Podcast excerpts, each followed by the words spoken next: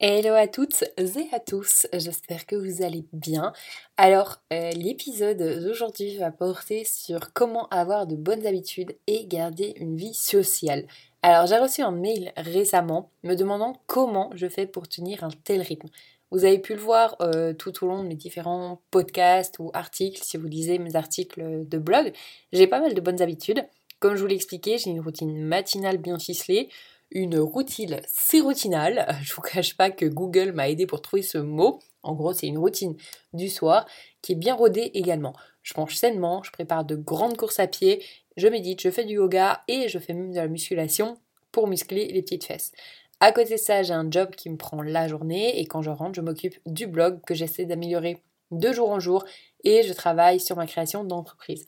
Je rentre régulièrement en Belgique pour voir ma petite famille et incroyable mais vrai, mais j'ai une vie sociale. J'ai 24 heures dans ma journée comme tout le monde, je ne suis pas plus intelligente euh, que qui ou quoi que ce soit. Je suis même plutôt moyenne, soyons honnêtes, mais pour euh, tout faire et maintenir une vie sociable, c'est vrai que c'est une question d'organisation et aujourd'hui j'ai décidé de vous dévoiler mon secret. Je vous cache pas que de temps en temps, ben, je procrastine même si ça arrive de moins en moins souvent et ce n'est pas grave, j'écoute énormément mon corps et quand il est fatigué et qu'il me dit stop aujourd'hui, je déplace ma séance de sport ou euh, mon travail sur un de mes projets. J'essaie par contre d'optimiser en faisant quelque chose d'autre, mais qui m'apporte quelque chose.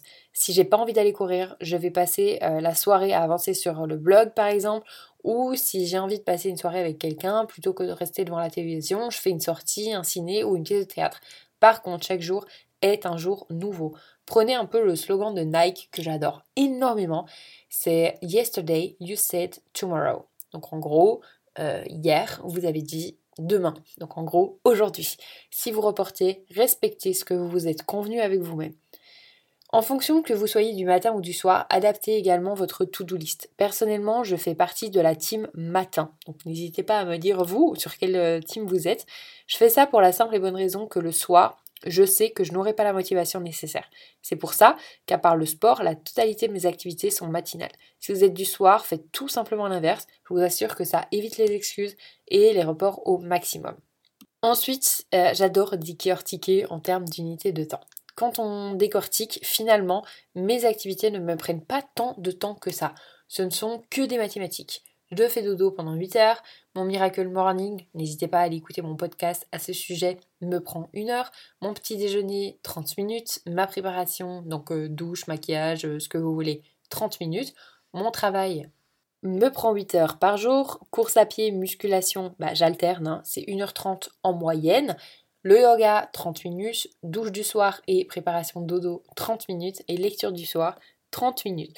Comme vous pouvez le voir, ou en tout cas vous pouvez le calculer, selon ce que je veux et dois faire sur 24 heures. Il me reste finalement encore 3 heures pour apprendre, pour avancer. Je vous parle bien entendu des jours de semaine où j'ai l'obligation du travail, mais le week-end, vous vous doutez bien que j'ai encore plus de temps pour moi. Qu'est-ce que je fais de ces 3 heures restantes? Eh bien, comme je vous l'ai dit, je travaille sur le blog ou sur la boîte et c'est énorme ce qu'on peut faire en 3 heures. Sans compter qu'on a 7 jours dans la journée, si vous faites 3 heures, ça fait pas x 7, ça fait 21 heures, ça fait quasi une journée complète euh, à dédier à un projet euh, particulier qui vous tient à cœur. Soyons honnêtes, tout ça c'est une question de volonté. Vous pourriez bien sûr choisir ces 3 heures pour glander devant la télévision. Pour information, les Français passent en moyenne 3h53 devant la télévision, ce qui fait 60 jours par an. Sur une vie complète, disons 80 ans parce que je suis positive, ça fait 4800 jours. 13 ans. 13 ans. C'est super cher payé pour ne rien faire. Vous n'êtes pas obligé d'utiliser ces 13 années pour faire du sport, mais faites au moins quelque chose qui vous tient à cœur.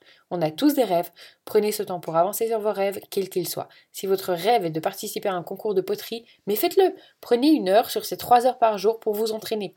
Au final, sur l'année complète, vous aurez 365 heures d'entraînement. C'est pas mal, je trouve. Je sais qu'on le répète souvent et pourtant peu de gens l'appliquent. Vivez comme si chaque jour était le dernier. Ne regrettez rien. Assurez-vous qu'à chaque moment, pour chaque décision que vous prenez, vous êtes en accord avec vous-même et que vous vous sentez bien. Finalement, on aura l'éternité pour se reposer et glander. Alors profitons de nos années sur Terre parce qu'on ne les revivra pas. Finalement, ben, n'hésitez pas à me dire quel est votre plus grand rêve et euh, qu'allez-vous faire aujourd'hui pour qu'il se réalise. Et puis moi, je vous dis à bientôt pour un nouvel épisode. Salut